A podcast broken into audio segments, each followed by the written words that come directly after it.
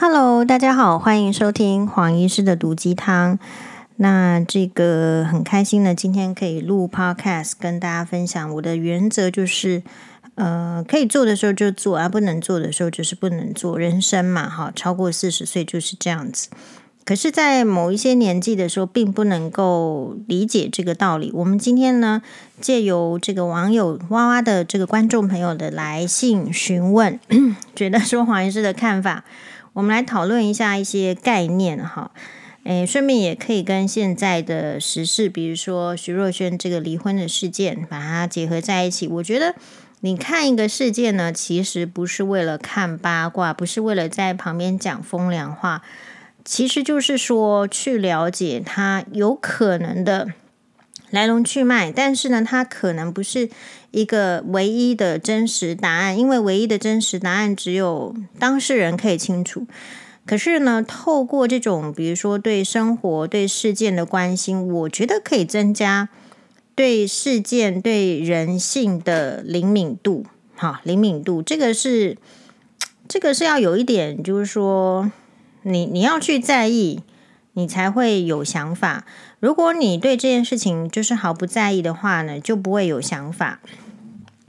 来，我们这个呃网友说，第一个，请问你口红都用什么品牌？很好看。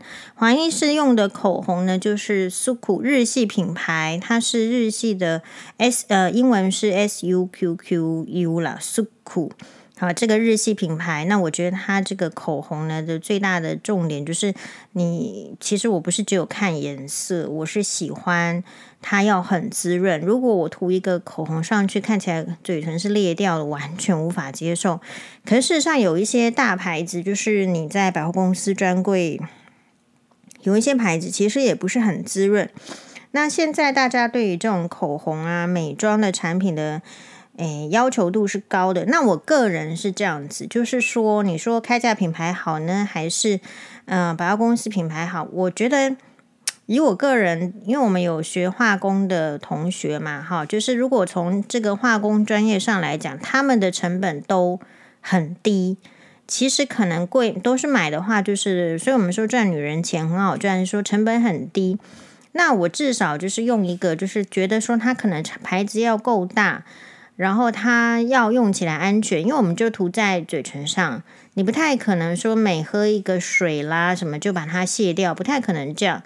所以其实我自己的话，哎，对嘴唇的保养，平常就是一定擦护唇膏，哎，睡觉前一定擦护唇膏。这种啊，有一个概念，就是有些人讨厌油油的感觉，但是有很多产品可以自己去选择。我觉得如果有护唇膏，然后这个底子打好的话，这个涂上去就不会太差。那但是另外来讲，这个 Suqqu 的口红它确实非常非常的滋润。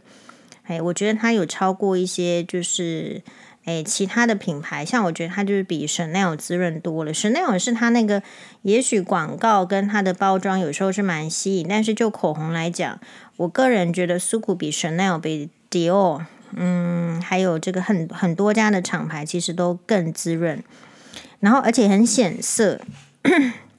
好，那那他其实不是主要来问我口红这个问题，他主要是问我说，最近我刚失恋，原因是因为遇到不珍惜我的渣男，自从他负债，我就对他很好。哈，哎，那黄医师现在有点穷，要不要对我好，同学？好的，请继续念。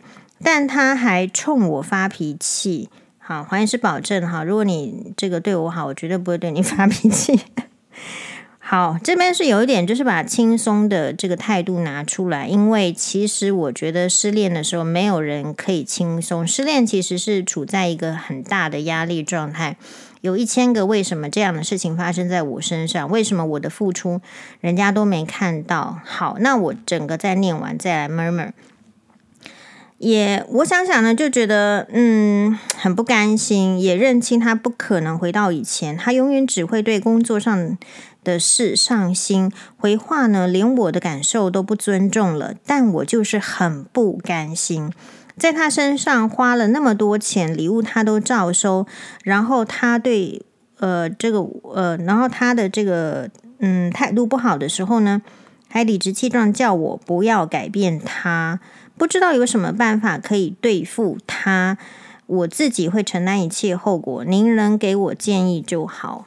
好，诶，其实我非常感谢这个观众朋友呢，他这个信赖黄医师哈，黄医师基本上就是一个很诚实、很真切的分享自己想法的人。有时候那个录录影完，就是会听到其他来宾说：“诶，黄医师你怎么那么敢讲？”我心里想说：“我我讲的哪一句是不能讲的？” 妙哉，好，那所以你知道，事实上。现实生活中，比台面上讨论的，甚至那些什么，呃，什么叫苏玛丽啊，玛丽苏哈的的那种连续剧剧情，其实都是更夸张。那无独有偶，我再念一篇，就也是最近的，其他的这个网友所分享给我，然后他的同意是说，如果有机会，也可以跟大家分享。所以我在我的这个 podcast 跟大家分享这个议题哦。好。他说啊，嗯，其实我曾经跟一个艺人啊，篮球员交往过，也不算交往，点点点。我纯粹只是欣赏他，他也是我们高雄的小孩，我只是分享他的照片，我最喜欢的艺人，然后他就私讯我了。哎，我们这个分享了玄彬一百年，玄彬都不会私讯我。哎，说真的，同学，这个这个运气是好还是坏呢？所以有时候你觉得是好运的时候，其实是坏运。好，就那比如说像黄医师那时候选择前夫的时候，我当时也是以为自己是好运啊，但实际上是坏运嘛。好，我们他就继续哦，这个是另外一个网友，他说我们一直有聊天，然后聊到他跟我说他经济上有困难。于是我会一万块让他一万块钱台币让他可以吃饭，然后夸胡是我那时候能力很差。其实我会觉得说我们这个网友啊，他能力应该是很好，为了就是让人家能吃饭，就是会一万块钱，这个在黄医师标准是能力很好的。中间我们都一直有这个聊天哈，我今天就是觉得说我很开心的，就是说当这个 H 呃人组哈的，他 那时候说嚷着说那没钱吃饭的时候呢，说我没有汇一毛钱给他，好，这个就是我今天觉得说我做做的很正确的事情，不然的话我是不是更觉得这个世界怎么会这样？所以现在的问题是这个 case 跟前面那个 case，作为女性。他的不甘心就是他汇了钱，啊，所以其实黄医师有什么比较不甘心的呢？No，我没有在目前呢、啊，以后我不敢讲，但我目前没有在男人身上损失金钱。中间我们都一直有聊天哦，就是到过年，就他说要来高雄，他但是他家房间都满了，哎，所以他这个人人缘不好嘛。好，虽然做艺人，你不觉得听到这边觉得很怪吗？做艺人家里房间都满了，真的是一个篮球明星的话，理论上是家里面的人要把他捧起来啊，房间让出来啊，怎么会说他家房间都满了？好，所以这个网友是被骗了啦，得用这种说法。我抱着招待他的心情说要帮他订房间，他说住我家就可以了。天哪，那时候我心里暗爽到一个不行。我们这网友是因为很信任黄医师，所以把这样子的经过实情呢告，这个就很像闺蜜之间。好，所以黄医师跟大家的 podcast 跟一般的商业 podcast，或者是说有目的性的 podcast 完全不一样，没有目的性啊，就大家听听看，就是聊聊看。他过年。下来几天，我们就像真的情侣一样约会。我真的经过十年，还是无法忘怀，像电视上演的偶像剧一样。哦，因为他是艺人，所以很多路人知道他哦，包括他打卡在高雄，一堆人约他，他也是一路牵着手，然后告诉我，叉叉叉，我喜欢你乘以一万次，好，就是那个一万块钱，我数数看，个十百千万十万百万，他用。一直告诉你我喜欢你，成了讲了一百万次。快乐的时光很短暂，他要回台北了。我以为我们会继续，但是没想到他告诉我，为了小孩，他要和前妻和好，不能跟我继续了。好，所以前妻呢？什么理由说前妻是一个呃世界上最可怕的动物？事实上，前妻是最好利用的幌子，不是吗？一切都是谎言，和好是真的，但是他脚踏两条船也是真的。他回台北饰演了一个好爸爸，却也跟了一个非常有钱的女生在一起。我都被蒙在鼓里，是这个有钱的女生，FB 会 tag 他，我才知道，原来我只是他下高雄的时候的这个短暂炮友。好，我就是说，我是觉得听了很有感。我觉得大家刚好都在这个谈廉耻，可是呢，就是我们只好送给这个故事里面十年前的这位艺人啊，球星，靠女人最不羞耻。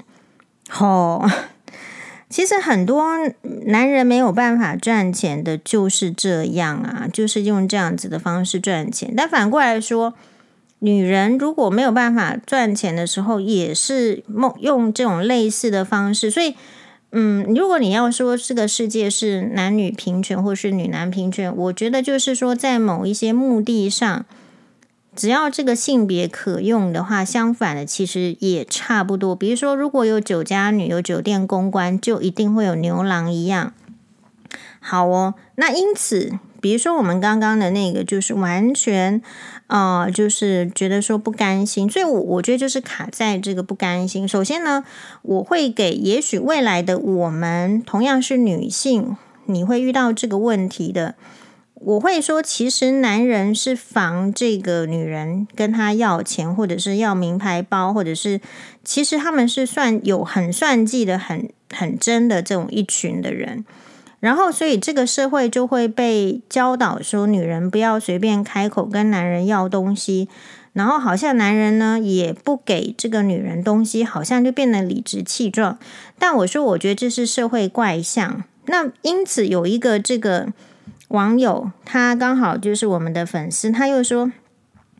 黄医师看到这个新闻，呃，我觉得好悲哀哦。他是在高雄揪出游这一篇里面，就有一个人去 po，结果呢，这个网友看到之后，他说：“我本来心动，想要结婚，看到之后就冷静，就不想了。”刚刚两件 case，两个这个投稿都是婚前的，我们看看婚后的女性是怎么样投稿的。在台湾的高雄的女性，不知道能不能写在这儿？高雄揪出游。不行，我可以删除，谢谢。好，因为他的标题是揪出，应该是在讲高雄的这个游玩的地点啊。他写的是什么？他写说找工作一直卡在孩子碰壁，女生结婚真的很可怜，出门回娘家都会被找茬，就算出门回去呢，还要看人脸色。尖酸刻薄的话，家事是媳妇的责任，儿子工作就不用做。家呢，像装人形监视器，媳妇走到哪看到哪。媳妇不能做自己的事，较闲没用的事，没责任感，也不能晚起床不舒服休息，而自家人都可以出门很累，但是呢很自由，关在房间很自由，没有监视器。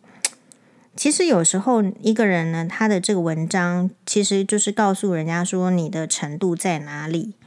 所以这个也是社会的偏见，比如说黄医师的作文也很差，但是我程度有这么差吗？这是另外一件事情。但是国文重不重要？它就是重要在你有困难要表达的时候，你怎么表达？哦，所以你不要被那种就是很会很会写文章的人骗了。这个世界上谁有这种话语权？会讲话的人，谁有主导权？谁有影响力？文字的描述很重要。我们前面是在讲说那些什么古文什么的这个争议，其实有个一种说法是这样。诶，为什么？其实就是因为有这些古文，道我觉得不是说真的坏心要人家这个不能学啦什么的，没有啦，就是文字的发展进程就是这样子。然后不能学的话，也是针对贫苦人家的阶级，因为你不是世家。你要先吃饱饭，你才能学，你才能读书。那我们现在平民大大众，是因为你吃饱饭了，所以才能读书。反过来说，那些吃饱吃不饱饭的家里面的人，就会出现说小孩子辍学的情形。比如说现在的 Zara 集团的那个前面的那个，就是他的创始人，他可能一九三几年的时候，他十六岁就辍学。然后他就只是说他是西班牙人，那他就去一个做高档品牌的里面，先从跑腿的短工做起，然后呢，再真正的跟这个裁缝师傅学一些技术，然后呢，在那个环境里面，他遇到了另外一个也是家里很穷，没有办法读书，十一岁就辍学的女生。然后因为有相同的背景出身，有相同的话题，相同的工作环境，所以就互相喜欢上了。那差别就是说，他们的头脑很好。第一个是先在不好的环境里面，可是他是一个做高档时装的工厂啦，或者是说师傅有师傅的店，先学到技巧之后，发现说。他发现什么？他发现有钱人会想要买的衣服，其实没有钱的人也很想买。所以他们开始就是有了这个技术之后，也许就做一些仿高级衣服、高级定制衣，一般人买不起就做。做的时候发现，哎，做一点点就卖，一点点就卖。所以他后来就把自己的这个工作辞掉，专心来做这一块，慢慢的在发展品牌。那一样的，一样的道理，就是说，等到这个胼手之足夫妻这样子建立一个王国之后呢，诶，这个老董在跟员工女女员工外遇，再生下女儿，然后跟本来的这个太太呢，就是离婚。那本来的太太呢，其实在这件事情上没有什么争争执挣扎，反正就是离婚。诶，然后把该有的股份、该有的钱分一分之后，这多年的婚姻，后来她可以再去做其他的投资。她也不是一个没本事的女生，好，所以辍学不读书还有好几种。那她呢，就去投资。好，比如说你你说辍学不读书没知识没关系啊，你有一个技能，然后重点是用这个技能赚到钱之后，你自然就可以。利用或者是说使用雇佣有知识有能力的人来帮你做事啊，所以你单纯讲一个条件就要就要去骗大家，谎言是完全是不能接受的。然后这个女生后来变成就是说这个被你说她不是主动要离婚，是因为老公外遇要离婚的这个 Zara 的前老董夫人，她后来是变成西班牙的女首富嘛。那这个是一个 case，所以大部分的男人其实是属于这样子。那什么样叫做少少类型的男人呢？少类型的男人就是像建筑家贝聿铭那样子。建筑家贝聿铭，他我记得他比较有名的作品应该是在巴黎这个。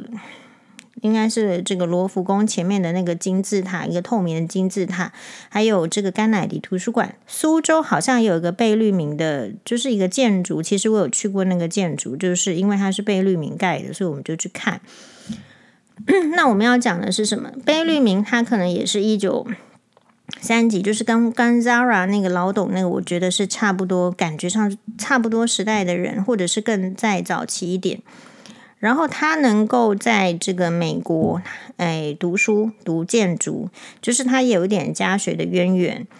然后呢，他在就是说有一次，人家就说哦，有这个中国的这个姑娘要，就是有也有这个留学生要过来，需要去帮忙在，刚好缺人手，问他可不可以去帮忙。那时候他有车，所以他是那个时代的中国人，在一个一九。二二零三零出来就有车的一个阶级的那时候的人，然后他就说好，他去帮忙。结果他说他从这个火车下来的时候，就看到一个女性，就一见钟情，就是他后来的太太，一见钟情到就是说朋友都很惊讶。本来他是一个。嗯，不太会讲话的这个男生呢、啊，就学这个建，就是建筑绘画这些很比较木讷型的男生，怎么看到这个女生之后呢，突然变得很多话，而话呢一直讲讲不停，舌灿莲花了，一直跟他介绍美国哪里哪里的这个风土，甚至说，哎呀，因为这个女生是要去念美国卫斯理大学的，好，其实就是 这个讲宋美龄她她念的学校嘛。那时候中国很多人 不是都去念这所学校吗？